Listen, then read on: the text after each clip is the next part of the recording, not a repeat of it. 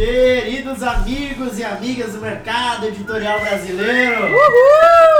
Eu sou Diego Silveira e hoje estou aqui com Beatriz Alves. Oi, Diego! Boa noite! Boa Como noite. você está hoje? Muito bem. E com quem mais a gente tá aqui hoje? Desculpa. André Paulo me falaram que eu tenho que falar assim agora. Vou Boa assim noite! Uma hora. Boa noite, André Direto. Paulo. Tudo bem, Beatriz? Tudo ótimo. Tudo bem, Diego? Tudo maravilhoso. Gente, seguinte, segundo episódio e hoje a gente tem, pela primeira vez na história desse país, convidados aqui. Temos uma plateia aqui de que foram 1.500 senhas distribuídas, nem todo mundo conseguiu entrar. Mas enfim, temos convidados muito especiais, são muito amigos, são pessoas que a gente gosta muito e que fazem um trabalho muito legal nesse nosso mercado de Deus. Quem são, Beatriz? Quem são? Na verdade, o André já soltou um spoiler hoje, porque ele falou convidados no plural. Então, já foi spoiler alert. Que aqui a gente dá spoiler sim. Então, são dois convidados. Começaremos com a dama desse casal maravilhoso.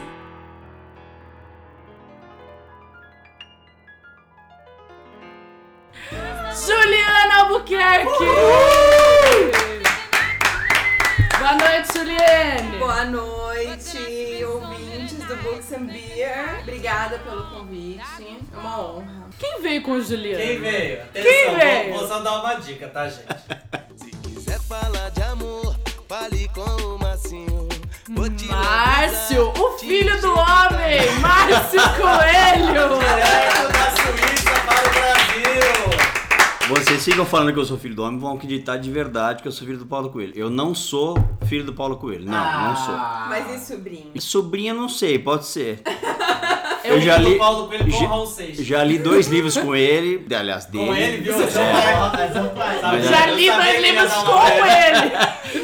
Gente, é uma honra. Vocês não têm ideia do que é estar aqui pra gente, assim. Muito legal. É um prazer estar aqui com vocês. Quero dizer antes de a gente começar que é uma iniciativa muito bacana de vocês, muito legal. Gente jovem como nós. Eu sou mais velho aqui, by the way. Mas gente jovem como a gente falando do mercado editorial, faltava muito isso, porque tem muita gente mais experiente falando e que a gente sabe que não é bem por aí. Então, muito obrigado pelo convite. Estamos muito felizes de estar aqui. Que vocês são maravilhosos, a gente já sabe. Pessoa física, filho do Paulo Coelho. Pessoa física, Filho do Pirelli. Juliane Bochecha. Mas o que a gente queria saber é o que, que vocês fazem além de divar? Além de dar close certo, né? Semana após semana, a gente publica literatura LGBT. A gente publica literatura, ficção e não ficção LGBT. A Rua Editora, que é a nossa editora, publica livros com temática LGBT, que é algo que a gente sentia muita falta no mercado editorial, que os leitores sentiam muita falta. Foi o que nos motivou a entrar nesse mercado dessa maneira, né? Porque a gente já estava no mercado editorial há algum tempo. Eu há 10 anos, o Márcio há mais de 15. E a gente decidiu entrar dessa maneira, com a nossa editora, com o nosso negócio. É, deixa, deixa bem claro que já existem editoras, né? É isso que eu ia perguntar. É, já existem editoras LGBT publicando livros. Mas existem editoras ou existem selos dentro de editora? As duas coisas. Existem editoras, por exemplo, como a Malagueta, como a Metanoia, Orgástica. Essas são editoras que publicam livros LGBT. E tem a editora GLS, que é um selo dentro da editora Sumos, que também publica LGBT, inclusive que publica um livro que é um, um clássico, que é o Terceiro Travesseiro. Todas elas existem no mercado, publicam livros. É, deixar bem claro assim, que nós não somos os primeiros a publicar livros LGBT no mercado. Isso não, não, nunca dissemos isso. Mas nós somos o, hoje, talvez, uma das únicas que publica constantemente, ou seja, um ou dois livros por mês, um, um livro a cada dois meses. A gente está sempre publicando livros LGBT. Quanto tempo a rua existe? A Rua Editora completou um ano. Eu comecei a trabalhar com livros há um pouco mais de 10 anos. Trabalhei com livros didáticos durante a maior parte da minha carreira no mercado editorial. Eu trabalhava no editorial, comecei como revisora e foi uma coisa muito do acaso, assim. Ah, você tá fazendo letras? Porra, manda um currículo pra Saraiva. Tô precisando de um revisor lá. Mas quando você fez letras, você pensava em fazer o quê? Eu não fazia a menor ideia do que Será eu que. ia le- fazer. Gente, desculpa, eu vou falar um negócio que é meio mal, Pode eu falar, acho. Mas eu acho que tem algumas profissões que. Porque é, é desonesto e desumano você pedir pra uma criança de 16 anos É. escolher o que ela quer fazer da vida dela. Então eu acho que quando você ficava na dúvida do que fazer, se você escrevia bem, ou você gostava de ler, ou você era bom, sei Mas lá, a em pessoa- português, fazia letras. E a Aí- profissão da Beatriz é rainha de leme, né? É, tem profissão. A minha, né? é minha Profissão profissão. herdeira. Herdeira de lenga. Eu fiz psicologia e as pessoas no primeiro ano achavam que era terapia em grupo, sabia? Exato, então. Todo mundo dava a mão bem. e eu orava junto. Mas acho que letras é isso, aí tem administração, tipo herdeiro. Eu prestei Enfim. psicologia e moda, sabe por quê? Que eram as coisas que tinha mais mulher. Ah lá. Chegaram o Catra de Taubaté. Mas você vê, eu no colegial gostava muito, sempre gostei muito de literatura, sempre li muito, é algo que sempre me atraiu desde criança. Mas no colegial eu descobri que eu adorava química. E eu adorava química orgânica. Aí eu falei, nossa, o que será que eu vou estudar? Letras. Eu gosto de literatura, eu gosto de química, acho que eu vou fazer hum, letras. E foi a minha irmã que me falou: ah, por que que você não faz letras? Você pode dar aula. Aí eu fui pra parte de letras e abstraí a parte da aula. Eu acho que eu teria sérios problemas se eu fosse pra uma sala de aula com crianças, assim. É muita responsabilidade, eu acho. Sim. E aí, mas mesmo assim, decidi fazer letras. Durante a faculdade E você já começou foi- a trabalhar ou depois que você terminou? Eu tava no final da faculdade, faltava um ano e meio mais ou menos pra eu me formar. E a Saraiva abriu um processo seletivo. Mas você fez a faculdade lá em Sorocaba? Não, não USP. Ah, não. Aqui Hum, é. Desculpa, não. Desculpa, só ter jogado isso na cara dela. Era só pra falar a cidade.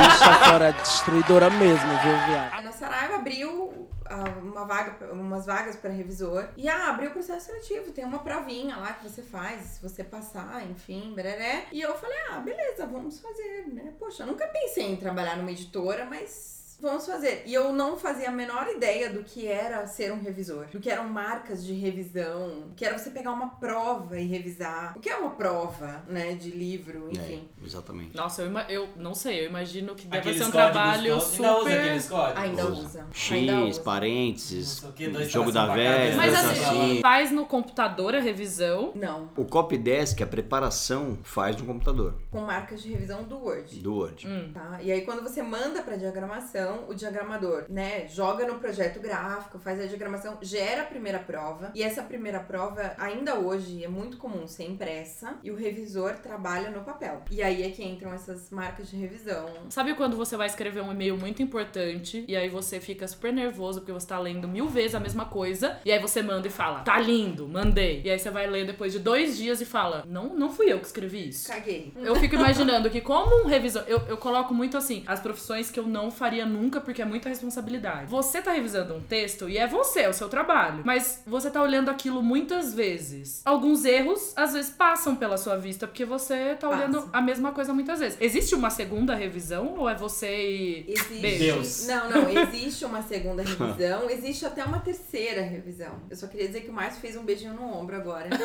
Porque ele era É. terceiro revisor. É, porque a revisão é uma profissão muito ingrata. É um trabalho invisível. É um trabalho ingrato, invisível e que só aparece quando aparece a cagada. Sim. Revisores Eu queria mandar um beijo pra Brasil, todos os revisores, porque eu Exato. nunca conseguiria fazer o trabalho de vocês. Revisor é Revisores goleiro do mercado editorial. Que bonito, André. Eu amo André, vocês. quem vê pensa, né? É, pois é. Mas o É revi- que nós somos o Mas é exatamente isso. É que o revisor é um trabalho assim solitário, é um trabalho muito difícil assim, que não aparece pra quem vai ler o livro, claro que não. E só não, aparece quando aparece um erro. a não ser que você pegue livros de algumas editoras que tem por aí que realmente dá pra ver que o trabalho do revisor nem foi feito, que coitado, não contrataram um revisor pra Porque às fazer. vezes não dá tempo também, né? Tem isso. Só que assim, a revisão é muito importante, muito assim, porque às vezes o autor separou o sujeito do predicado. Uma Aí, vírgula. Olha que crime. aí a preparação, Horrível, horrível, gafe. a horrível. preparação não viu, Desfaz o casamento. a primeira Mas revisão mas não viu. e- dúvida, O preparador é um cara tecnicamente habilitado para fazer uma revisão ou não necessariamente? Não necessariamente. A preparação, a Juliana, que é muito melhor de texto, mu- muito melhor do que o Márcio aqui que vos fala, ela pode Se falar fosse o melhor. Eu acho que o Paulo não revisa o Paulo filme não é dele. também. Mas enfim, a Papai. Juliana é muito melhor que eu e me corrija, por favor, se eu estiver errado. Mas a, a Opa. corrige que preparação. ela é revisora. É. né? A preparação é uma visão mais macro do texto. É mais É a estrutural, é. É estrutural. Aí quando parte pra revisão, por isso que tem uma, duas ou até três revisões. Que vai pegar assim, faltou vírgula, infinização, o André saiu sem acento, a Beatriz saiu sem Z. É esse tipo de coisa assim, né? Por favor. É, a preparação é uma, é uma etapa anterior à revisão e que exige uma visão mais estrutural do material, assim, do livro. Peso de título, se é título, se é subtítulo, se é um, um bloco de texto, se precisa de um box, se é uma citação de um texto de terceiro. Roteiro. Tudo isso é o trabalho do preparador. É, se um parágrafo tá com 10 linhas e o outro tá com duas, se tem. Será que faz Se a sentido? história começou com um personagem chamado José, depois ele virou João. É, Isso, se um exatamente. capítulo tem três páginas e o outro tem 10, será, Será que é que assim se mesmo? Será que não justifica? é? É. O, o preparador, na verdade, ele é muito perto do editor, tem muito contato com o autor. Eu ia perguntar isso. Ah, porque tá pra, eu achava que o ah. editor fazia isso também. Não, o editor. O Também. editor faz mais uma leitura crítica inicialmente. O editor é o cara que vai. Aí, é assim, o editor é o cara que vai avaliar se o livro que o Diego entregou pra editora é um livro bacana pra publicar. No nosso caso, como é uma editora LGBT, o livro tem que ter a temática LGBT. Tem a temática LGBT? Tem, ok. Qual é o próximo passo? Se o livro tá bem escrito, se não tá. O editor que vai dar uma olhada nisso e vai falar assim: bom, esse livro é um livro bacana, tem a linha editorial que a gente quer, é um livro vendedor. Agora, uma pergunta, um parênteses. Você acha que hoje em dia os editores das grandes editoras têm tempo de fazer isso? Olha, não. Não tem. Não, Não tem. tem. É por isso que as editoras. O Publish News de hoje, hoje dia 28 de outubro, saiu uma matéria da Companhia das Letras, que o próprio Luiz Schwartz, que pra quem não sabe é o dono da, da Companhia das Letras, colocou uma foto de uma, uma menina trabalhando no marketing na reportagem do Publish News. Porque ele não quer ele aparecer nas fotos sempre, porque não é só ele que faz a editor. Então o Luiz é um cara assim, por exemplo, o, João, o Juan Paulo Villa-Lobos, que publica pela companhia, que é um cara Maravilhoso. demais. Ai, é. gente, eu achei Amo que só eu ia dele. falar Não. isso. Eu ia falar, posso fazer um parênteses? Adoro. Eu stalk- JP. JP. Eu stalkeio ele no. Facebook, Beijo, tá? Eu esta- Seja meu amigo. Agora uma coisa, só pra deixar inveja, pra, só pra deixar inveja pra todo mundo. Ele é nosso amigo, é amigo e meio dele. da Juliana. André. Ah, Amigo ele é No demais. churrasco ele não tá. André não. Tava porque ele mora na Espanha, Então, cadê mas. os verdadeiros amigos? Eu amo os livros dele, acho ele incrível. Não, ele é incrível. pra comer Então, o, J, o JP entrega o livro, ele entrega o livro, quem vai olhar primeiro o livro? É o Luiz Schwartz. É ele que vai olhar. Olhou o livro, bacana, gostei, vou passar pro editor. O editor é o cara que vai ter contato com o autor assim, muito próximo. Passou do editor, vai pro preparador. Quem vai ler o livro de verdade, ler inteiro o livro e tal, é o preparador. Gente, eu, Ou eu copy trabalho desk. nesse mercado há 10 anos e eu não sabia desse, desse amigo preparador, porque eu achava que o editor que fazia tudo isso. O editor, Bia, é assim, ele tem uma função hoje em dia muito mais é, administrativa, Gestora. gerencial, gestora, do que propriamente de texto, assim. Por exemplo, na RU, a RU é uma empresa gigantesca, somos três pessoas lá. Então, Vocês estão em quantos países já? já em praticamente já tá em um país. um país, Praticamente praticamente, e uma cidade chamada é. Sorocaba. Olha, já é um império. Já, já. Já me pega. Megalópolis Sorocabana. Quem cuida de toda a parte de de edição, quem é a editora mesmo da rua, a pessoa que tem contato com o autor, recebe originais, avalia, fala que sim, fala que não, olha contrato e tal, é Juliene, essa que vos fala aqui. Boa noite. Boa- Sou eu acabei de chegar. É. Obrigada, um beijo. Quem é a pessoa que faz toda a parte de produção de arte, diagramação, projeto gráfico é Raquel Coelho. Raquel, beijo, Raquel! Trabalho da Raquel no livro da Amara. É sensacional. Então a Raquel é a pessoa que cuida de toda a parte de arte da editora. É uma das poucas pessoas nesse mercado que faz arte de verdade. Porque pra quem não teve a oportunidade de pegar um livro da rua ainda, é, da capa à diagramação, os livros são muito diferenciados. É, as capas da Hulk são feitas por um cara que é nosso amigo pessoal, puta profissional. Bruno Dini, é de Sorocaba, amigo nosso, assim. Todas as capas da Hulk, ele que fez. A capa da Mari, inclusive, ele produziu a foto, ele que fez tudo isso. Então, Bruno, um abraço pra você. As capas da, da Rua Editora são todas do Dini. E projeto gráfico, todos da Raquel. O que que eu faço, então? Você não faz nada? Faço.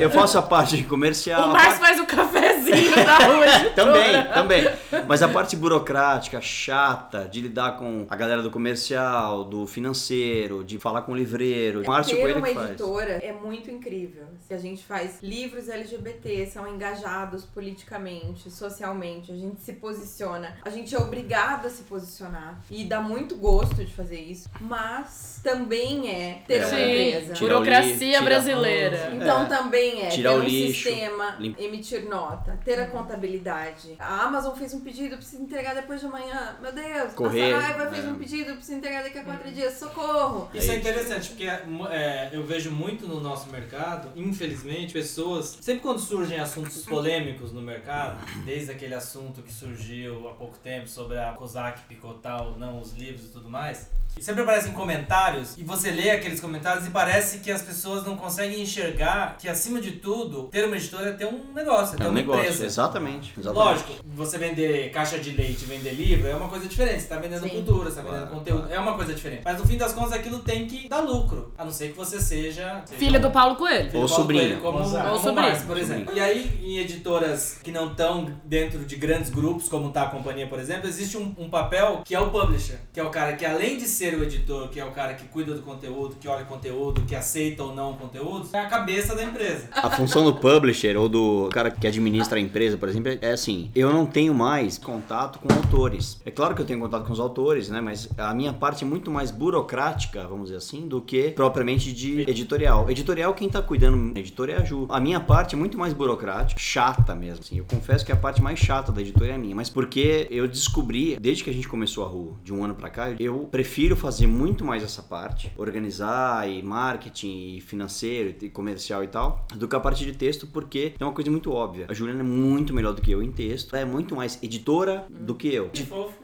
A Juliana é a publisher. É, e eu sou o cara que fica nos bastidores. Ter a editora não é só a parte de texto. Exato, né? Só pra exatamente. Não, mas a tá parte ouvindo- boa de. Eu já trabalhei em empresas um pouco menores. E eu acho que a parte mais legal de trabalhar numa empresa menor, todo mundo se ajuda, Exato. todo mundo sabe o que o outro tá fazendo, vê que o outro tá lá em apuro e vai e ajuda. Exato. Então Não, é assim, óbvio é- é. Que, que o procedimento de uma empresa grande, processos e tudo funciona bonitinho. É, É. legal. Mas quando você tá numa empresa menor, essa proximidade de você saber exatamente tudo o que acontece dentro da empresa é muito interessante. Então eu imagino que, óbvio, você faz o seu trabalho, mas você tá lá trabalhando ao lado do Márcio e você pode Se pedir ajuda. uma nota, uma exatamente, nota. exatamente. É, mas não é, É, o que eu quero dizer de eu- eu, não que, eu não quis dizer assim que Tá não é só o texto, eu tô dizendo assim, desde a avaliação de originais até o livro entrar na gráfica, o, todo esse processo de edição e de, por exemplo, sentar com o comercial e ver qual é a melhor capa, qual é a melhor estratégia de mercado, tudo isso é a parte da, da Juliana. A Juliana tem essa, essa inteligência assim para tocar o editorial, entendeu? Que E a é uma parte muito artística, mas que é uma parte de gestão muito Não, grande. totalmente. Sim, É muito- não é, É porque... uma gestão, uma gestão de projeto. A parte cada livro arti- é uma gestão de projeto. Sim. a parte porque artística, mas muitas fica com a vezes- Raquel, é a parte mais de estratégia, fica com a Juliana nessa Porque figura. muitas Hoje- vezes o que que pega, né? Quem tá ouvindo e de repente não conhece todas as etapas do trabalho editorial. Quando você recebe o original de um autor, ele não vem pronto em todos os sentidos. Muitas vezes o texto vem incrivelmente pronto, como já aconteceu com a gente. A maioria das vezes aconteceu com a gente. assim. Sim. De vir um livro que você fala, gente, o texto tá pronto. Mas você precisa pensar assim, ok, o livro é esse, maravilhoso. Quem que poderia escrever um prefácio? Quem poderia escrever um pós-fácio? Quem poderia ilustrar? Então, tudo isso é o trabalho do editor. Por isso que eu falei, não é só Não, o texto. Houve momentos, por exemplo, que a Juliana teve que falar pra autora assim: olha, este capítulo aqui não tá bom. Tira este capítulo, vamos colocar outro, reescreve este, corta aquele, para o seu livro ficar com uma cara melhor e tal. O contato da Juliana com os autores é muito mais de construir o projeto junto. Construir o projeto. Então, É, esse, que- esse é o trabalho do publisher. Da Juliana, como editora, é essa, é esse. Eu acho que numa visão mais fria, é, e pegando até um gancho disso que o André falou, de uma editora ser uma empresa, enquanto a empresa precisar dar lucro, uma empresa ela tem lucro quando ela consegue produzir e vender bons produtos. Eu, particularmente, enxergo o papel do editor muito como uma pessoa que vai pegar uma ideia, uma boa ideia, e transformar aquilo num produto. Ainda que a gente esteja falando de livro, não tá falando de cerveja ou de algum outro bem de consumo, mas precisa ter uma cara vendável. E a ideia, e, e como tá na cabeça do autor, muitas vezes eu acho que não vem pronto. Eu acho que o editor ele transita essa linha tênue de ter a, a essência artística e ter um produto vendável. Exato. O É, editor é aquele cara que pega o autor que fala assim: quem é seu público? Todas as pessoas. Não. É. Ele vai dizer não. Peraí, seu não público existe não são todas as pessoas. seu público é esse aqui. A gente vai formatar o seu livro dessa maneira. As suas forças são essas, as suas fraquezas são Exatamente. essas. Então, Exato. é um grande É curador. é um né? mentor também, Exatamente. porque todo mundo precisa de um mentor pra Exato. te E direcionar. mais do que isso, um editor é o cara que consegue enxergar um catálogo e ver uma coerência naquilo. Porque uma editora não são simplesmente livros aleatórios que se lançam. Não. Ela tem uma cara. Cara, tem um, um, pra vocês terem uma rede de cultura. Pra vocês terem ideia, quando a gente começou a RU, em setembro do ano passado, a gente recebeu perto de 200 originais pra avaliar. Logo de cara. Quando você viu 200. Meu Deus, Chorou. quer dizer que eu Não, acabei e- de começar uma ideia, de repente tem 200 pessoas que querem publicar com vocês. Qual é o grande dilema, nós? A gente não deixa ninguém sem resposta. A gente recebeu originais em setembro do ano passado que foram respondidos depois de 3, 4, 5 meses. Mas que Até foram mais um respondidos. pouco. É, Foram Até mais um respondidos. pouco. Mas por quê? Porque a Juliana, ela pega o, original e olha, e lê o original, e avalia. Todos os originais que a gente recebeu, todos. E mesmo quando Tem- a gente, pela urgência de responder, de dar uma resposta, mesmo quando vai uma resposta meio perto de um padrão de recusa, vai. E se a pessoa responde dizendo, ah, mas me fala por que que você não quer. Dá um feedback, né? É, eu, eu quero um feedback. Se você por não que, que você não isso, você não quer? consegue. E aí eu respondo, olha, por isso, por isso, por isso. Se você aceitar uma sugestão, eu diria isso, isso e aquilo. Porque eu li. É claro que a gente não lê 100% do original. Toda, né? É um original de 200 páginas. A gente não consegue ler completo. Mas eu li o suficiente pra poder dizer, olha, não interessa pra gente por isso, por isso, por isso. A gente não quer publicar por esse, por esse motivo. Se eu pudesse sugerir, eu diria, faça isso, faça aquilo. Olhe por esse aspecto, pensa nisso, nessa característica. A maioria dos casos a pessoa diz, poxa, obrigada. Obrigada. É meu primeiro livro, é meu segundo livro, ou eu, putz, me ajudou pra caramba, eu vou pensar nisso, vou E você falou essa coisa que você não, não se imaginaria entrando numa sala de aula pra dar uma aula pra criança e tal. Mas no fundo, isso é um. É o que você faz hoje também, né? Você, você analisar a obra de alguém e, e olhar aquilo é uma, é uma puta responsabilidade. É uma puta responsabilidade. Que é, pra pessoa, é, é a Não, vida dela ali. Não, é eu- uma coisa exatamente. super importante. E é o que eu sempre procuro dizer, assim, falo, gente, isso é a visão de uma pessoa. É. Meu ponto de vista. É Não o seu ponto de vista baseado na estratégia de um negócio. Isso, né? Sim, exatamente. exato. Não, e sabe, assim, Exato, você não leria aquele livro. exato, Você não compraria exatamente, exatamente. Exatamente. É, é o meu ponto de vista com base na estratégia da Ruby. A gente tem 10 livros publicados. O 11 primeiro vem agora em novembro. Então, para vocês entenderem, assim, por que da seleção? Por que, que o trabalho da Juliana é super importante para selecionar os livros? A gente publicou o livro da Mara Moira, até agora, por exemplo, nosso, nosso best-seller. assim. A Mara é uma autora pronta. A gente não precisou, faça isso, faça aquilo. A Juliana sentou com ela e conversou, olha, vamos fazer o seguinte, vamos fazer assim, vamos fazer assado, você muda isso, você muda aquilo, mas o livro dela, o texto dela já estava praticamente pronto, assim. Só mudou algumas coisas. O Josué, que vocês já conhecem e tal, é um outro caso que, puxa, tá praticamente completo. Ele fez alguns contos e quando a gente percebeu, Josué é um autor completo, assim, é um autor muito bom. Tem autores que a gente precisa, claro, precisa conversar mais, precisa lapidar mais, mas dos 10 livros que a gente publicou até agora, o livro da Mara é um livro super vendedor. A Mara é uma personagem muito forte, uma mulher trans, prostituta, doutoranda da Unicamp. Então, o livro dela é um livro super bacana. O Alexandre Rabeira foi o nosso primeiro romance que a gente publicou, que é o Nicotina Zero, ganhou o melhor livro LGBT 2015 pelo prêmio Papo Mix da diversidade. O Chris Bars, que é do Torta de Climão, ganhou o prêmio de Artista Revelação de 2015. Olhando pra isso tudo assim, são poucos títulos publicados até agora, mas a gente viu que a gente acertou bastante assim. O Josué, por exemplo, na Flip, a gente não foi a Flip pra vender livros, a gente foi a Flip pra institucional. Que Até porque vocês estavam há pouco tempo no mercado. Isso, exatamente. Vamos até a Flip, na casa coworking da Publish News. Léo, Beijo, Cássia Carreira. Cássia, Beijo. beijo. A gente já falou disso no episódio 1, que É. a gente amou. Exatamente. Vai lá escutar se você não escutou ainda. Cássia Carreira, pra quem não conhece, é responsável pelo comercial e por todos os eventos do Publish News. Leonardo Neto, editor-chefe do Publish News. Vou repetir aqui a Alicinha Cavalcante dos livros.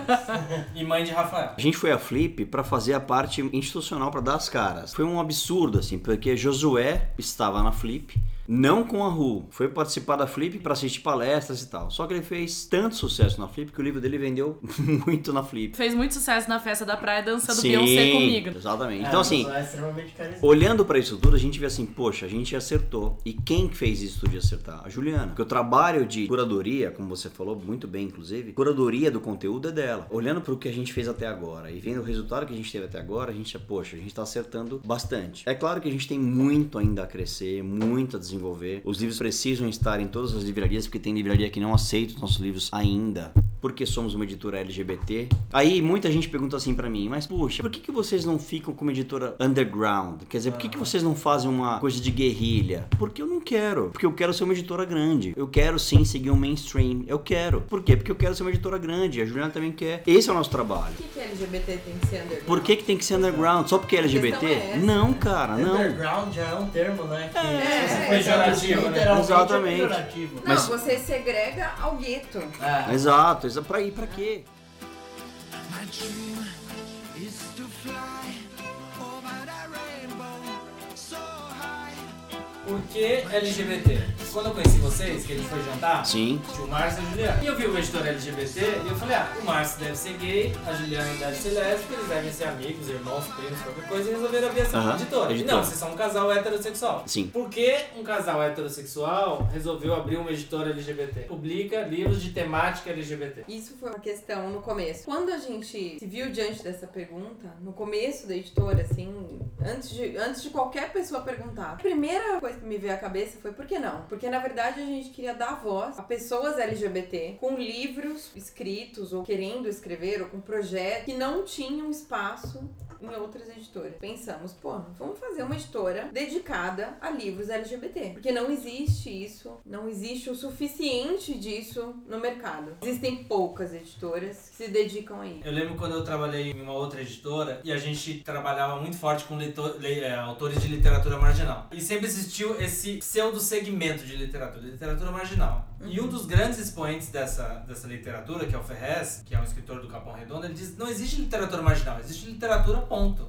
Talvez a gente escreva baseado nas vivências que a gente tem da periferia, mas não é literatura marginal, é literatura, ponto. Enquanto chamar de literatura LGBT também não segrega muito e não continua sendo uma coisa à parte. É literatura, não acham que deveria ser literatura, ponto. Só que em vez de ser um- uma história de amor ou de superação entre um homem e uma mulher, é uma história entre dois homens. Eu entendo o que você quer dizer. Eu, eu admiro muito o Ferrez. Eu li o Ferrez muito na Caros Amigos. Acho ele um cara super foda, assim. Eu acho, André, que os LGBT, as pessoas nessa sigla LGBT, eles sofrem um preconceito tão grande, eles são tão marginalizados que precisa sim dizer que é literatura ou temática LGBT. Precisa sim. Quando a Ru for uma editora daqui a, sei lá, 5, 6, 7 anos, for uma editora muito grande, já muito forte no mercado, ok, vamos publicar um livro, beleza. Mas agora a gente precisa sim marcar Até Não é a só gente. um romance, é um é, romance exatamente. LGBT. Até a gente ter uma situação mundial Até que, se- que isso que se isso, torne normal. que isso, Exato, que isso não exato. seja mais visto com preconceito, essa representatividade de dizer que é uma editora LGBT, eu acho que faz muita diferença. É necessário. Por exemplo, uma coisa que pra mim é muito forte, que até a gente tava comentando antes desse podcast começar, por exemplo, essa coisa de falar, ah, ela é uma modelo plus size. Ah, não deveria falar plus size, deveria falar só modelo e ponto. Não, gente, eu acho que é importante a pessoa que não consegue se ver dentro do olhar um desfile e falar, nossa, eu pareço essa modelo. É importante você segmentar e falar, ok, é uma modelo plus size. Ela não é como uma modelo tradicional. Vai chegar um momento que vai ter um desfile do, do São Paulo Fashion Week, que tá acontecendo agora, inclusive. Teve uh, semana passada uma coisa maravilhosa, que teve gordo, teve negro, teve de tudo e foi lindo. Até o momento que isso não tiver em todos os desfiles, é, você tem que dar um Marcar essa nome pra chamar e falar: olha aqui, gente, é gordo? Pode estar no São Paulo Fashion Week, sim. Inclusive, vamos ter uma, uma modelo plus size maravilhosa na Playboy em breve. E eu acho que assim, é, É uma você? coisa. É uma É coisa. você? Não sou eu. Quem é plus size? Quem é? Mas eu acho que é uma coisa Diego, tão maravilhosa Diego. você poder abrir Diego uma Gonçalves. revista. Será que é Juliana? Eu quero nudes de Beatriz. Ai, gente. Eu mando nudes, né? Será que é não sou Juliana? eu, hein? Não sou Gente, imagina eu. você abrir uma Playboy, que é uma revista ícone do mundo, e ver uma mulher gorda. Que coisa mais linda. Maravilhoso. Maravilhoso. Então eu acho que- Eu quero mulheres Ah, eu pra- em tudo. Eu tenho um exemplo muito prático disso. Eu mesmo. Quer ser só na Playboy? Não, não.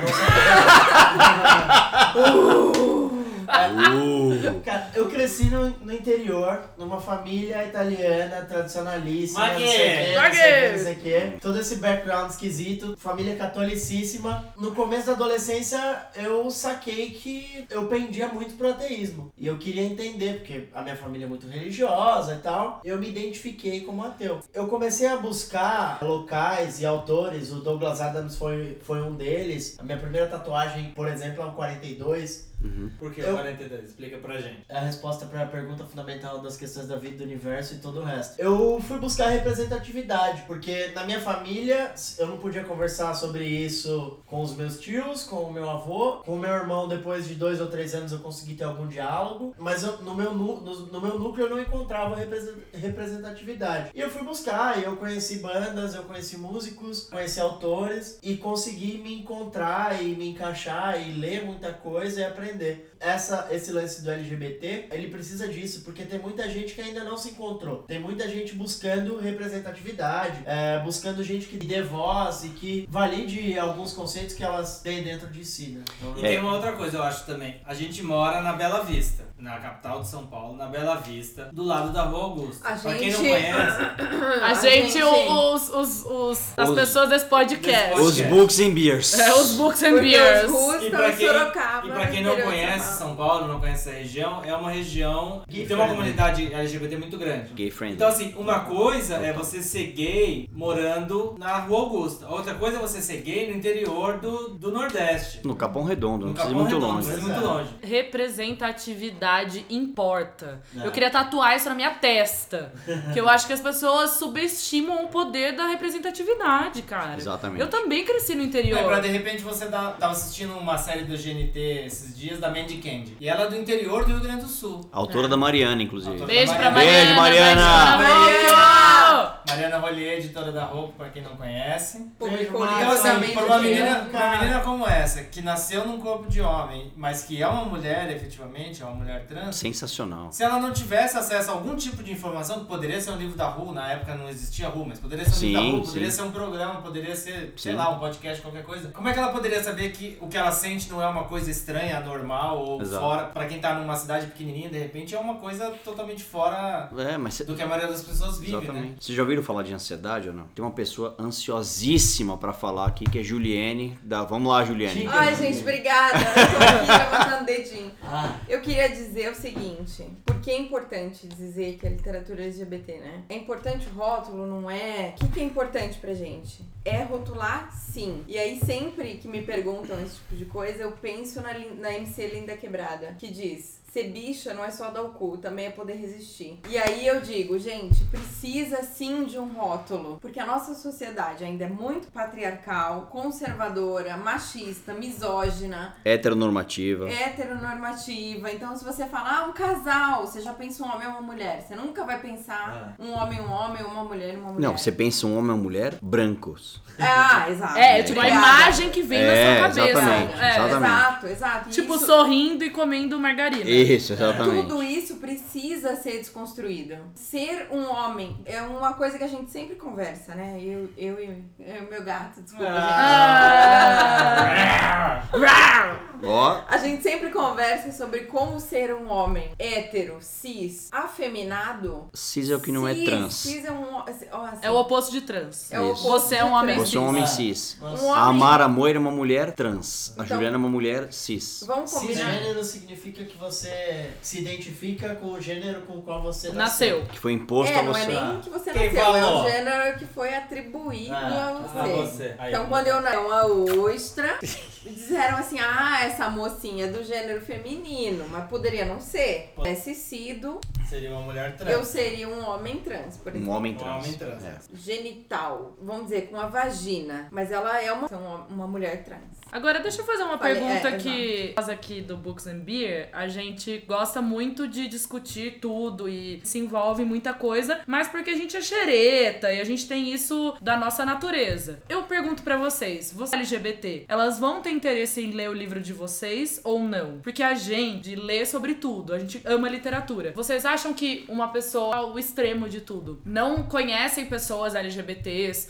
É, tem aquela vida super tradicional, a, a tradicional família brasileira. Vocês acham que elas se interessariam por um livro da Ru? E se elas não se interessariam, por que elas deveriam se interessar? A gente teve a experiência exatamente com pessoas da família tradicional brasileira. Bolsonaro. Não, Não, nem, Ninguém tem chega experiência com Bolsonaro. nem chega nesse aqui com extremo. Hitler. Esse, esse foi podcast, esse podcast não é apolítico, já percebemos. É. Não, não tem como. Não, não dá. Ser humano é ser político, né? Sim. Então não tem jeito. Mas a Que gente. bonito, já está Ah. Ah, gente, obrigada. Vamos lançar depois É que vocês não viram o- Juliane, né? Vocês não viram o engradado de cerveja que tá aqui embaixo da mesa, que a gente só vai colocando a cerveja Books aqui and lá. beer.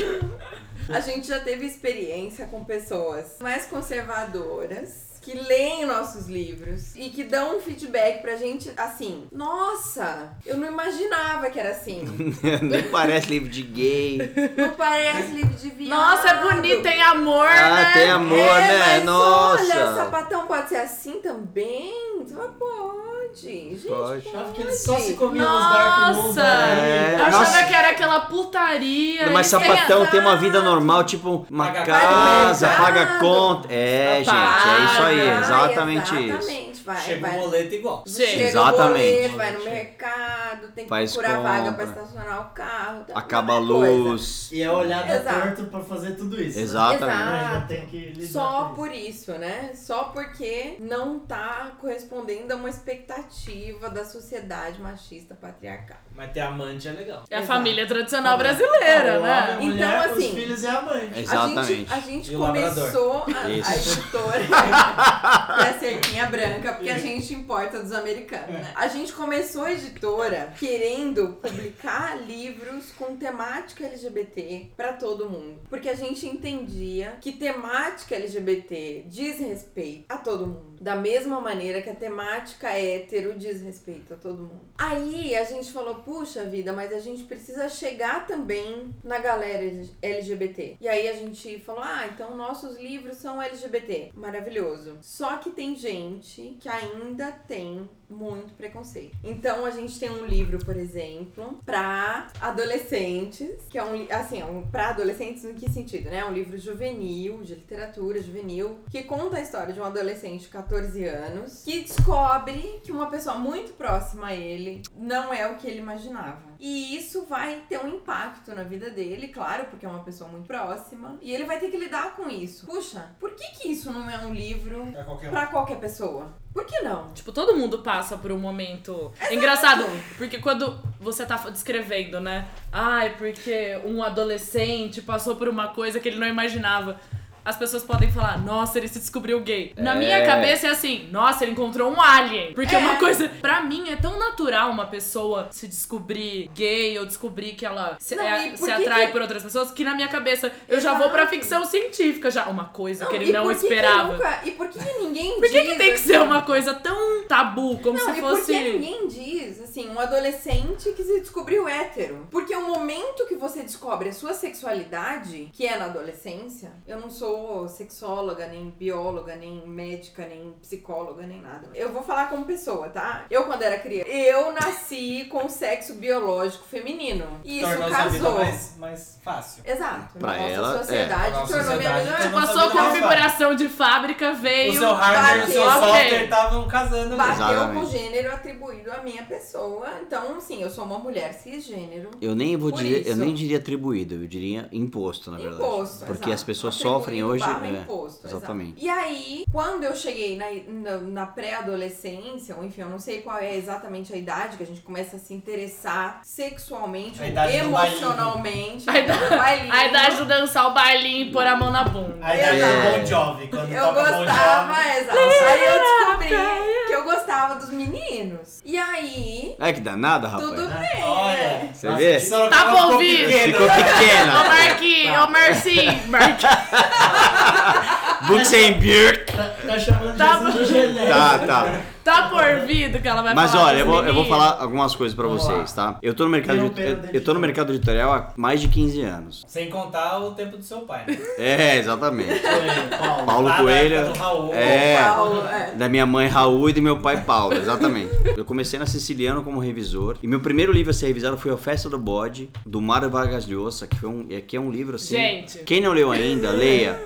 A Festa do Bode, de Mário Vargas Llosa. É um livro sensacional. Nesse livro, tem cenas de sexo. Começou humilde. Tem desculpa. cena de sexo, por exemplo, no livro. Que bizarro. Né? Cena de nudez, enfim. E por que, que a gente acha normal uma cena de nudez num livro heteronormativo, né? Que tem a mocinha, o mocinho e tal. Não, mas isso é aquela coisa da novela da Globo. Exato, Ter um exato. beijo gay na novela da Globo é um tabu. Agora Exato. o cara pegar a menininha novinha traindo, E- e a, traindo mulher a mulher. é uma coisa legal. Por exemplo, no, no filme Carandiru, eu não li o livro, mas o filme, Carandiru, baseado no livro do, do, Do Varela.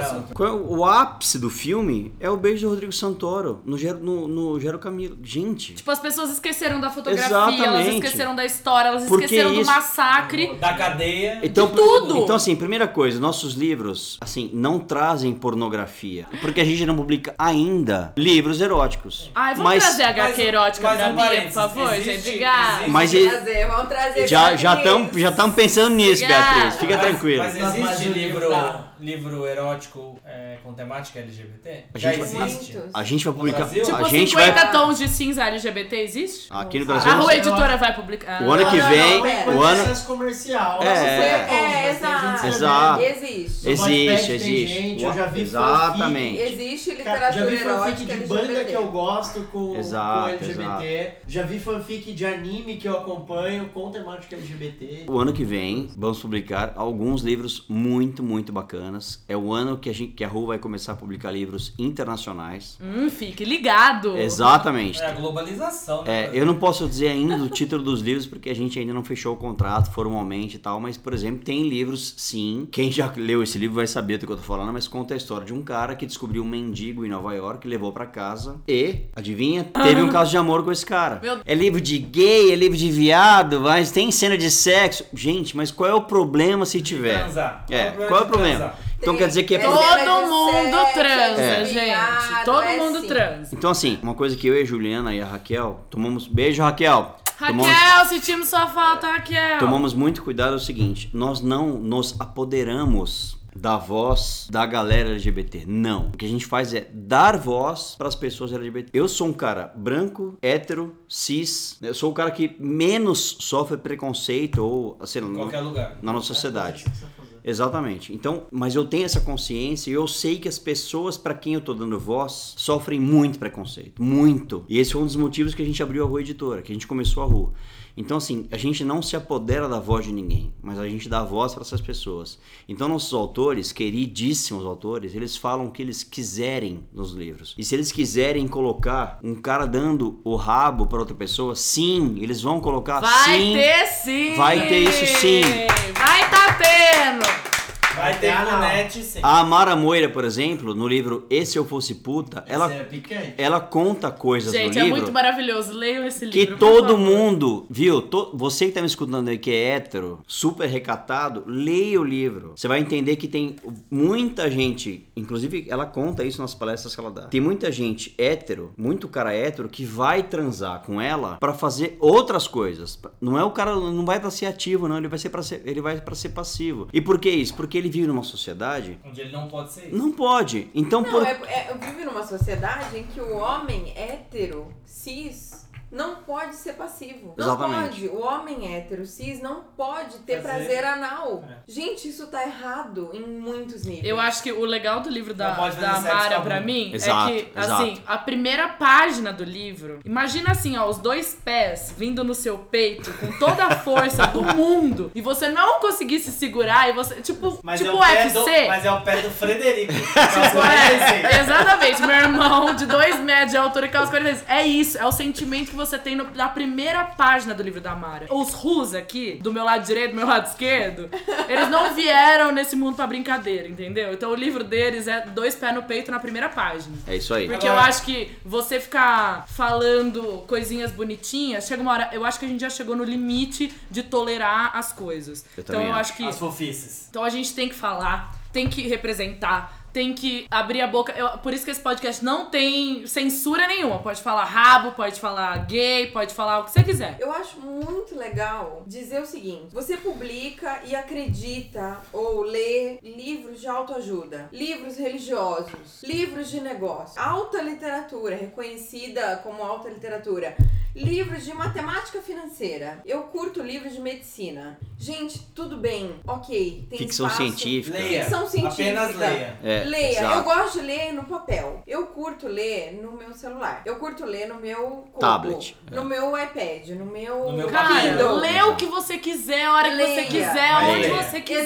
Exato, eu gosto de ficção científica. Não, não. Eu gosto de ler literatura de terror. Incrível, gente. Maravilhoso. A gente tá Pode aqui. ler obituário. Exatamente. Eu acho que maravilhoso. só tem um problema nisso tudo. Que esse negócio de ler vai abrir a sua cabeça de um jeito que você nunca mais vai voltar a ser Exatamente. qualquer coisa. Você E não aí, é meu mais o mesmo. Exatamente. Já Exato, era. e aí a Ru é uma editora. Decidiu publicar livros LGBT. Porque tem muita gente querendo ler livros LGBT. Tem muita gente querendo se informar, conhecer, saber mais, se divertir. É, a gente tá com planos de lançar um selo erótico. Gente, literatura erótica é uma delícia. É uma delícia.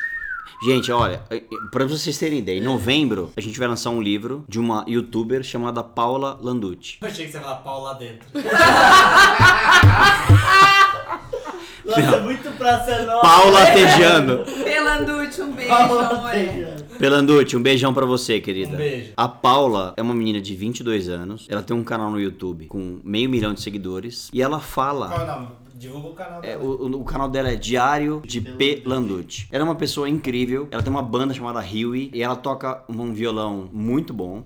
E o que, que a Paula fala no canal dela? Coisas do dia a dia, mas ela fala pra galera muito jovem, 13 aos 20 anos. Tem uma sessão que chama Paula Landucci Responde. Não é sobre sexualidade. Não é. Ela dá, inclusive, dicas. Olha, se você realmente quer sair do armário, bacana, muito legal. Mas você tem pra onde ir se o seu pai falar assim pra você: vai pra fora de casa, saiu do armário, que porra é sair do armário? Você não é gay, você é homem, eu te tratei como. Você tem pra onde ir? Exatamente. É, Quem você- vai te você- acolher? Você exato. tem pessoas que gostam de você pra te acolher na, na casa delas? Então ela fala Pra onde coisas, você cara. Vai, você im- tem como se sustentar. Exato. Ela fala assim: Então, é. respeite, a- respeite as pessoas. Se, as se a pessoa é católica, é evangélica, é gosta de sertanejo, é da Umbanda, respeita essas pessoas. É uma menina de 22 anos, super talentosa. Ela apresenta a namorada nos, nos vídeos que ela faz no Instagram. É- Ela é uma pessoa livre, com 22 anos. Muito É maravilhoso. uma pessoa livre. Uma Mas pessoa. isso é muito legal, você É não uma- acha? é legal- Eu acho que cada É vez uma- mais as pessoas têm mais... Mais Claro, voz. Tem as restrições, blá blá Não, blá e é blá blá blá uma- blá. A gente tá falando de uma bolha, blá blá blá blá. Ok. Mas Uhum. eu acho que a nossa geração é a primeira geração onde não vai existir um tabu. Do seu, um filho que o pai é tatuado. Um Exatamente. filho que o pai é gay, de um filho que o pai é separado. de um Exatamente. filho que o pai não trabalha numa grande empresa e Não, e a trabalha no gente- que ele acha legal trabalhar. A gente tá falando de uma Tem um monte de- que é lésbica, com- assumida, com 22 anos, falando sobre isso com a galera mais jovem do que ela. A- Essa é a proposta da Inclusive, a editora que eu trabalho, o foco deles e é o que a gente mais vende é literatura juvenil, o famoso Young, Young Adult. Ru. Eu acho que- YA. Por que, que essa literatura cresce tanto? YMCA. Se fosse na rua ia ser um YMCA. Por que, que esse gênero de literatura cresce tanto? Por quê? Porque você Por imagina, imagina se você, no Não auge dos seus 12 anos, pudesse ler um livro ou ver um, um canal de YouTube que te ajudasse no que você tava sentindo. Exatamente. Porque assim, eu, eu, eu cresci no interior. Alento. né? Família do interior Ah. e todo mundo super conservador, etc. Às vezes você pensa alguma coisa um pouco diferente e você quer conversar com alguém e você fica em pânico. Mas- Que você não pode conversar É. com ninguém, você tem medo de falar alguma coisa que você tá sentindo. Eu fico muito feliz quando eu vejo essa coisa dos jovens, dos pré-adolescentes se manifestando, disseram da autora de vocês, ajudando as outras pessoas que precisam se descobrir, assim. Mas assim, essa é a minha. É o meu recado pra todo mundo que critica livro de youtuber, tá? Gente, os adolescentes, os jovens, eles precisam de referências. Eles precisam de alguém que fale a língua deles, que se comunique com eles de E uma maneira não, e esse cara não é o Machado de eficiente. Assis. Pode ser o Machado de tá? Assis. É, não pra todo mundo. Tem o Machado de Assis, tem a Kéfera, tem a Paula Landucci, o Josué, Tem Josué Souza, Souza. tem a Márcia Oliveira e a Isa Próspero. Tem a Mara Moira, tem, tem, a todo Mara mundo. Moira, tem um monte de gente. Tem o Ziraldo. Tem o Felipe K. Tem o Dick. Tem- Cara, é Tem assim. Tem a J.K. Rowling. Tem J.K. Rowling, exatamente. A J.K. Rowling. Gente, o Então, Harry assim, é Potter fez quantas crianças serem leitoras nesse mundo? Exato. Exatamente. Então, assim, literatura. Então faz o seguinte, querido. Não gente, compra. Não compra, para, exatamente. Não compra, exato. Se Exatamente. você não gosta, não compra, não lê. Não adianta a gente ir contra, remar contra a maré, ah, mas youtuber é modinha. É, pode ser que seja modinha, mas é uma modinha que tá durando alguns anos. E desculpem, mas hoje saiu a lista do Publish News e a Kéfera vendeu 2 mil livros essa semana. Cara, dois mil. E aí, assim, a brasileira não lê. Oi? Não lê? Ou será que a editora tá focando no público errado? Lê. Não é o que você quer que lê. Exatamente. Você falou lá atrás sobre mainstream, sobre livrarias e tudo mais.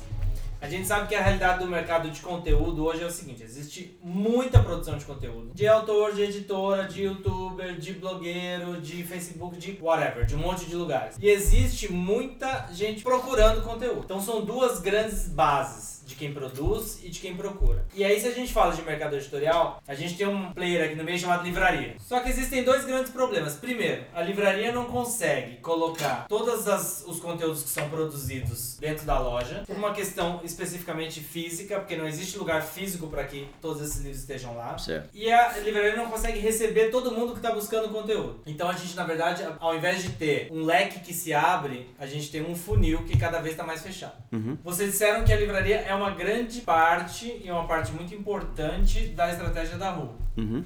Agora, o quanto existe, além da livraria, outras estratégias para atingir esse público? Como é que vocês pensam em dar acesso a esse conteúdo além das livrarias? Uma maneira é a gente faz livro digital. Isso é uma das maneiras que a gente encontrou de atingir pessoas que não, por exemplo, que não, não frequentam livrarias e aí compram livro digital. A gente tá em todas os grandes players de, de, de livro digital. É, a gente pode falar aqui que a gente toca Bookwire, por exemplo. E, e a gente tá, por isso, nas grandes livrarias, com todos os formatos aí de livro digital. Kindle, é Kobo, é Saraiva, é, enfim, todos. O livro da Mara, inclusive, Apple. foi super bem vendido na Amazon, Exato. digital. A gente vendeu eh, mais de 100 livros da, da Amara até agora, livros digitais. Quer dizer, Sabe por quê? Porque tem muita gente que ainda tem vergonha de falar Sim. que tá lendo. falar. Isso, Exatamente. exato. Quanto vocês acham que o digital pode ajudar a, a disseminar esse conteúdo de vocês? não, Porque pode quem não muito, sabe- muito. A gente acha que muito. Muito. Porque pra quem não sabe, os 50 tons de cinza estourou primeiro no digital. Sim. Porque as mulheres de meia idade tinham vergonha, de dizer Vergonha. que estavam falando Exatamente. lendo aquele livro. Então, Então, assim, mas uma, uma questão é, o livro erótico é uma- um fenômeno do digital, pela questão da privacidade. Então, a nossa As ideia- pessoas têm vergonha ou preferem não expor que estão lendo um livro ah, erótico, enfim. Então, essa é a nossa primeira estratégia. Aham. Mas quando, eu falo, digital. quando você falou do mainstream, a gente, a gente tá em, em livrarias, grandes livrarias, no Rio e em São Paulo, bem fortes. Ainda existem livrarias em São Paulo, por exemplo, que não tem nossos livros. E o resto do Brasil? Por exemplo, tem grandes redes, a sede é em São Paulo, mas está espalhada pelo Brasil, a gente está super bem. Mas o quanto, o quanto Então, disso tem livro- você acha que é o preconceito pelo tema ou quanto isso é realmente um gargalo de mercado que não. De Então, negócio. de negócio, independente do tema? Tipo, Tem estratégia da livraria. Tem não, uma- mesmo assim, olha, eu consigo receber 100 livros por mês, independente se é LGBT ou não, eu não consigo receber mais. Quando a gente começou a conversar com o pessoal de comercial, que faz toda a parte é, de consultoria comercial pra gente, falou assim, ó, você precisa ter um livro vendedor. Quando você tiver um livro vendedor, vai vender bem, a livraria vai pegar os seus livros. Ok, o livro da Amara Moira, por exemplo, que foi, se fosse puta, é o primeiro livro que estourou nosso. A Livraria Cultura, por exemplo, é uma super parceira nossa. Ela pegou o livro e o livro tá aqui em São Paulo e tá em Fortaleza, por exemplo. Mas tem outras redes de livrarias que não pegam o livro. E, na minha visão, ou falta espaço, ou porque a política da livraria Gente, tem puta no título, né? Vamos falar disso também, É, né? Você- então- Às vezes falar. o cara fala, Então, não assim, pode ter esse livro na minha exato, exato. livraria. Então, é, exato. Qual é o nosso trabalho? Como editores e como comerciantes, como vendedores. Que é isso que eu sou hoje, eu sou um vendedor. Tem que ir lá e falar, gente, olha, tem um nome puta, é LGBT, mas olha, tudo bem, é um livro que vende bem,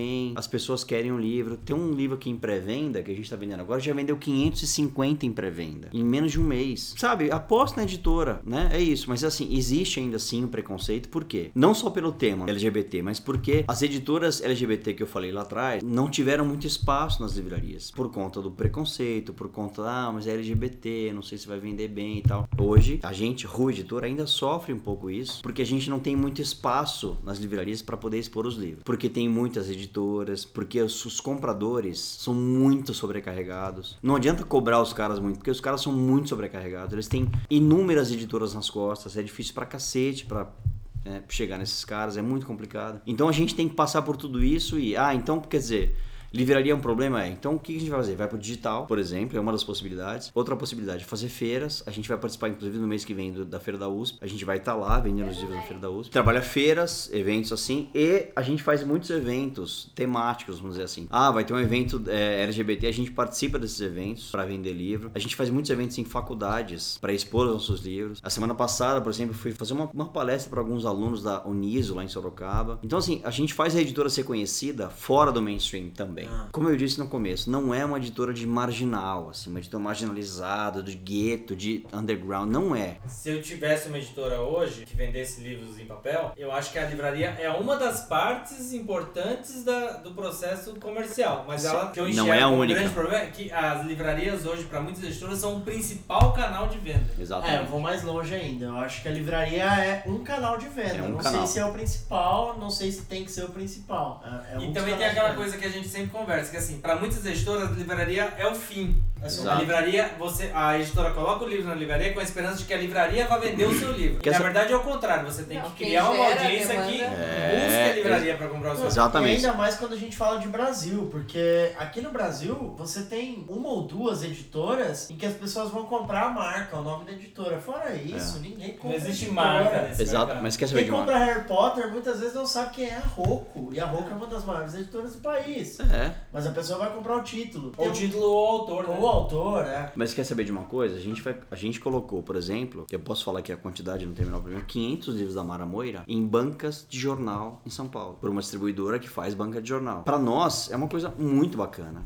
É claro que tem toda a condição comercial que uma distribuidora de banca de jornal pede pra gente. Claro que tem. Mas você vê um livro desse Numa numa, banca banca, de de jornal. jornal. Pra Então, mim é uma assim, coisa tão maravilhosa exato. que eu ia querer abraçar a banca de jornal. Então, param. Como o Diego bem falou, é, é mais um, a livraria pra gente é mais um canal. A gente tem alguns canais de distribuição, por exemplo, como distribuidoras em Sorocaba, que fazem 15 cidades, 160 pontos de venda, e a gente entregou lá os livros para essa distribuidora e eles colocaram em shoppings, banca de jornais e tal. Então existe uma distribuição além da livraria tradicional. É claro, quem não quer vender o livro na Saraiva, na Cultura, na Finac, na Blux, Não, na, na Travessa, é claro algo que que a existe. gente sempre discute, né? Tem cidade que não tem outra livraria a não ser a Saraiva. Exatamente. Gente, a minha cidade não tem livraria. Exato. Então, Então. na, em Sorocaba, que é a cidade sede da rua, tem livrarias locais? Tem.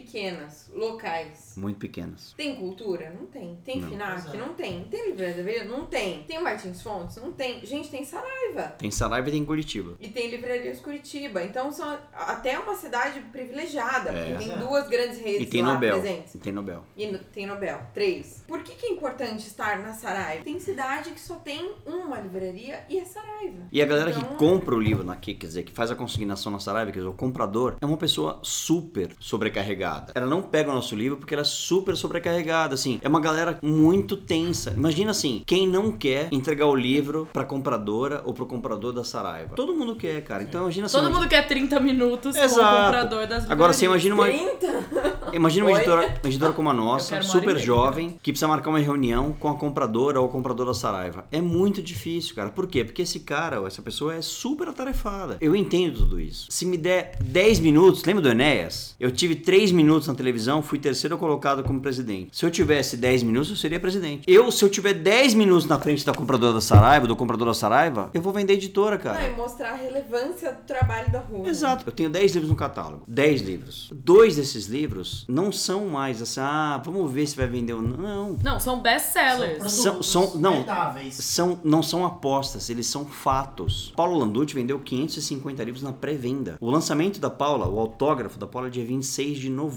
Ela já vendeu 550 livros. A Mara vendeu dois A Mara exemplares Moura em vendeu 45 dias. 2 mil exemplares em 45 dias. O livro da Mara, que eu tenho aqui na minha mão, não é uma aposta, é um fato. Então eu tenho que chegar numa livraria, convencer a livraria disso. Porque eu sou um minúsculo perto da companhia, Intrínseca, da intrínseca, sextante. HarperCollins. Eu sou muito pequeno perto dessa galera toda. Mas é isso. Eu tenho que trabalhar pra isso. É, voltando mais para mercado e pra gente caminhar para uma conclusão também, a gente sabe que os praticados, eles são muito agressivos. Muito. É, como é que você, que tem um segmento específico de atuação, como é que você lida com isso, comercialmente?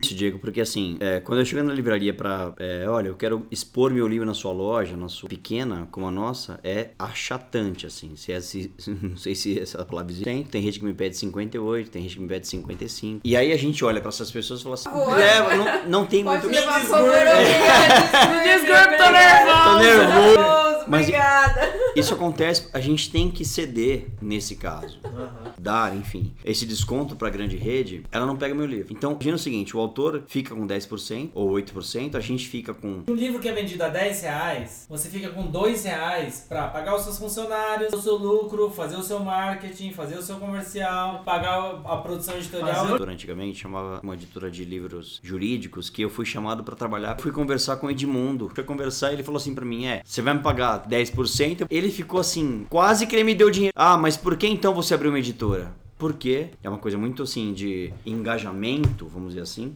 De propósito. propósito. É- E é claro, é óbvio, não é uma instituição filantrópica. Claro que a gente Tem que dar lucro. tem que dar lucro, tem que dar resultado. E onde a gente vê o lucro nisso? Na escala, que a gente vai vender bastante livro e outros meios de venda, outros modelos de negócio. Vamos fazer então a feira de livro, vamos fazer o livro na banca de jornal, vamos fazer o livro na feira, do lado da banca de pastel, vamos fazer um livro com um carrinho de sorvete do lado. É, é esse tipo de coisa. O editor tem que se recriar todos os dias. A ideia é vender livros não só no mainstream. Claro que a gente quer estar dentro da Vender livraria. conteúdo, Claro, mas né, vender Márcio? conteúdo, exatamente. E o livro digital, e eu vou fazer um, eu vou confessar uma coisa aqui pra vocês. Participei dos três primeiros congressos internacionais do livro digital da CBL, e eu sempre achei que o livro digital, falei, ai, meu, não, isso aí não, não vai dar em nada, tal. As coisas foram mudando assim, porque eu percebi que o livro digital é sim um caminho, primeiro que é um caminho sem volta, segundo que assim, tem muita gente vendendo o livro digital. Claro que uma editora pequena como a nossa, a escala que a gente vende é uma, é uma escala do tamanho da nossa editora. 30% do faturamento de mês de agosto veio do livro digital. Tá vendo? Pra você que acha que o mercado di- digital é 3%. 3%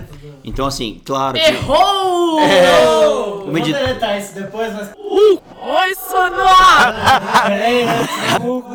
Uma editora como a nossa, que é pequena ainda, tem 10 títulos só, no mês de agosto, repito, o faturamento da editora, 30% da RU veio do livro digital. Continuando nessa toada, apresentar um grande faturamento para a Editora. Se você tá pensando em abrir uma editora hoje, diferentemente de amigos meus que me disseram assim, não abre editora, você vai se foder. Não abre. Não me fodi. Claro que a editora, assim, ainda precisa dar resultado, a gente Como ainda... empresa. A gente ainda Exato. está investindo na editora, ainda vai dar resultado, ainda vai dar retorno, claro que sim. Eu nunca estive, de novo, eu tô há mais de 15 anos no mercado e nunca estive tão realizado profissionalmente como editor. Porque eu já tenho a, a gente tem a nossa editora, a gente publica o que a gente quer publicar, é, a gente escolhe a dedo os livros que a gente vai publicar, claro que sim. Autores sensacionais. A gente tá aqui hoje, nesse podcast, falando da RU, um ano depois do lançamento da RU, ela existe até hoje porque a gente batalha por meios de divulgação, de venda, de comercialização do livro, que não só o mainstream. Mas não, eu não quero ser uma editora de gueto. Não, a gente não quer isso. Porque na real a gente quer chegar em todo mundo. É Exatamente. claro que a gente Eu quer. quero vender um livro em inglês da Rua Editora na HarperCollins. Oh, é isso que eu chegando! Calma que a Espanha, a Espanha já tem um livro nosso avaliando pra ver se vai publicar lá ou não.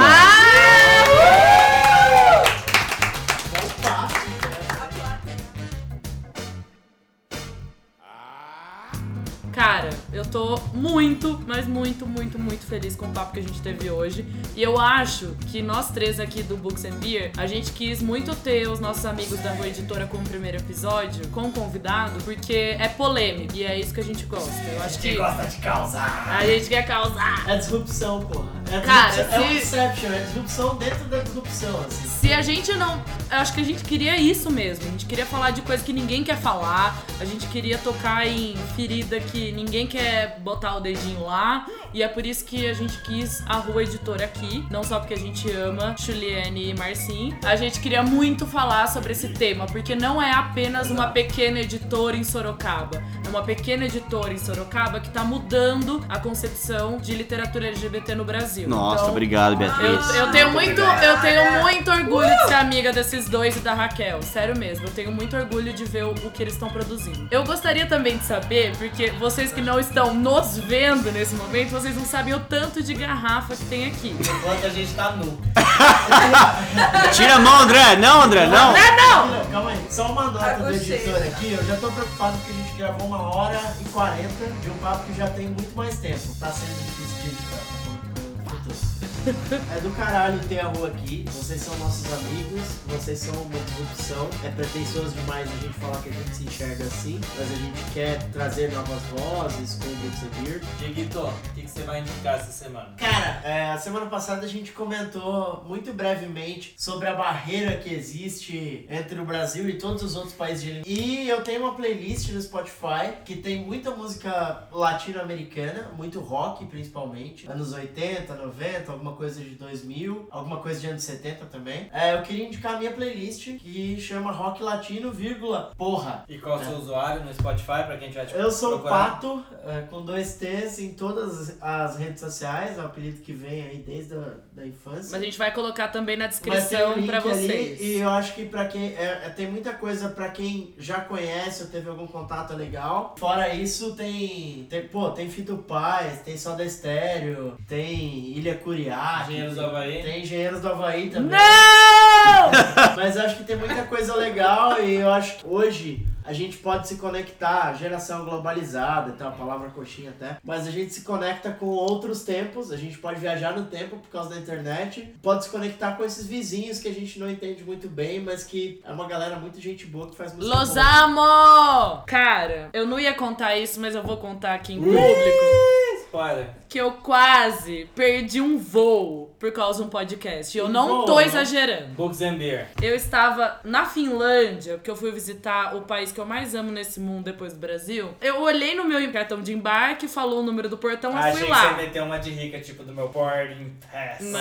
E aí eu olhei lá, fui Ai, pro meu portão, coloquei meu fone de ouvido e falei, vou escutar um podcast que quem me indicou, inclusive, foi o Felipe Silva, que é o diretor da América Latina da Random House, maior Random editora desse House. Random Um House. beijo pro Felipe Random Silva, House. porque ele fala português, que ele é filho de mãe Ele é portuguesa, o então... Felipe e Silva, né? E ele pode ouvir o nosso podcast. E ele indicou esse podcast no Facebook dele e eu comecei. Eu adoro podcast de crime. Que na verdade a minha paixão pelo podcast começou com o Serial, que é um podcast de crime que eu acho que iniciou muita gente no mundo do podcast. In the Dark conta a história de um menino que foi sequestrado e morto. Só que a história do sequestro e da morte dele só foi desvendada 27 anos depois do sequestro dele. Então é uma história muito interessante do ponto de vista que demorou tantos anos pra eles desvendarem essa história do que aconteceu com o menino sequestrado numa pequena cidade dos Estados Unidos. Mas eu fiquei tão assim dentro da história que é uma, é uma coisa tão maravilhosa de você tá ouvindo uma coisa e eu tava lá sentadinho esperando meu voo e aquilo, a história se desenrolando e de repente eu olhei e meu Deus, já era pra eu estar dentro do avião. E saí correndo, Eita. tipo, derrubando as pessoas no corredor, fui a última a entrar na aeronave.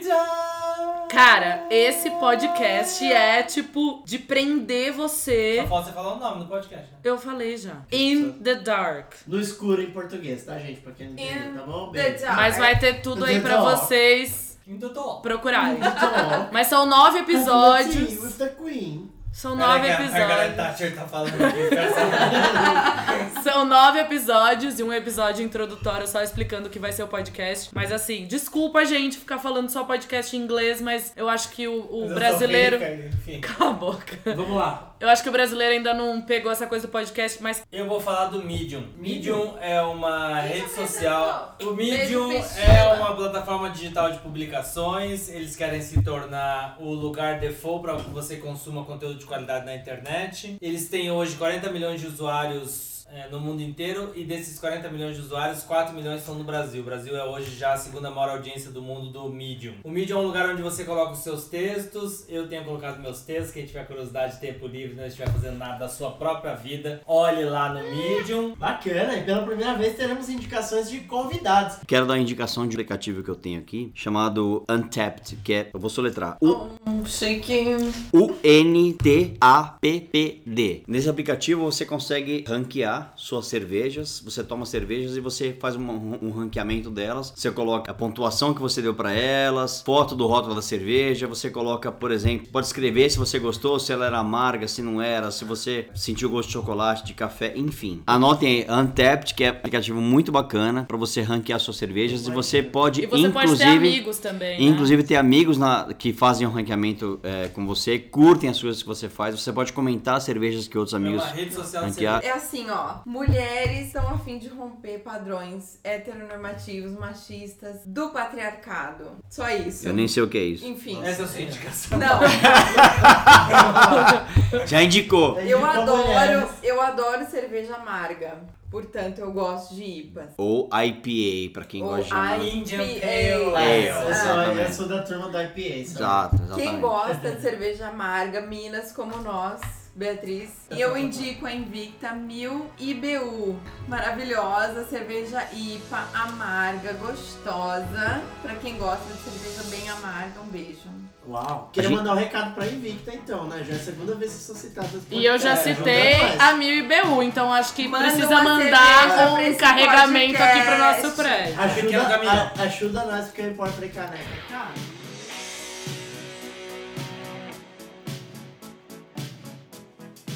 Primeiro assim, eu queria agradecer muito ao André, a Beatriz, ao Diego. É um espaço muito legal que a gente teve aqui para falar sobre a Rua Editora, sobre os livros da Rua Editora, sobre o nosso projeto, uma editora LGBT, uma editora que está tentando buscar espaço no mercado livreiro, enfim. Eu queria agradecer muito a vocês pela oportunidade e queria dizer que somos uma editora engajada, sim, uma editora que no começo eu não achava, assim como a Dark Side foi chamada de uma editora de nicho e hoje é a Dark Side. Um beijo, Dark Side. Vocês, vocês são, vocês, são inc- vocês são incríveis. Jesus, só você salva, então. Opa!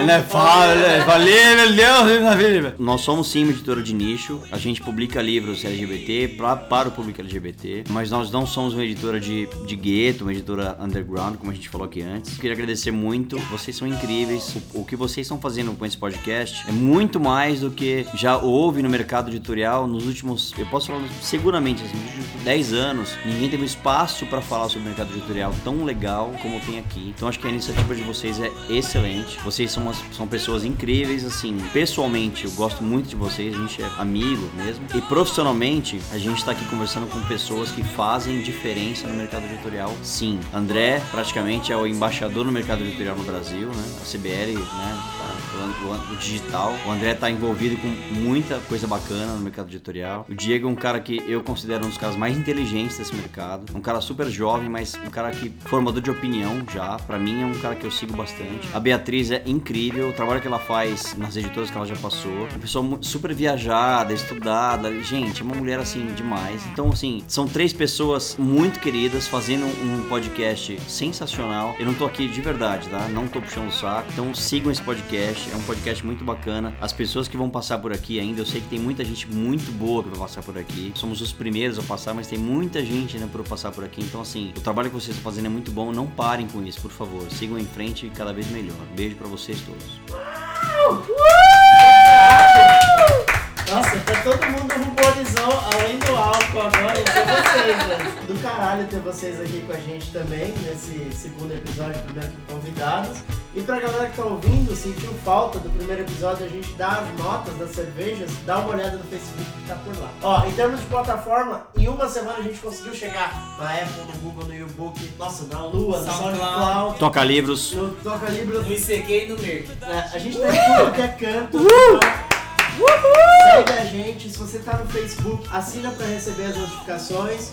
E a gente vai estar sempre perto e tá todo. Esse papo ele vai além disso aqui. Manda, Então, manda mensagem, Manda manda, mensagem. o que vocês quiserem. manda nudes. Manda nudes, manda o que vocês E quiserem. perguntas, quer né? nudes. Perguntas. É, é, isso aqui foi um papo de duas horas que a gente vai editar, vai dar muito menos. Eu lembrei que eu ia falar aquela hora.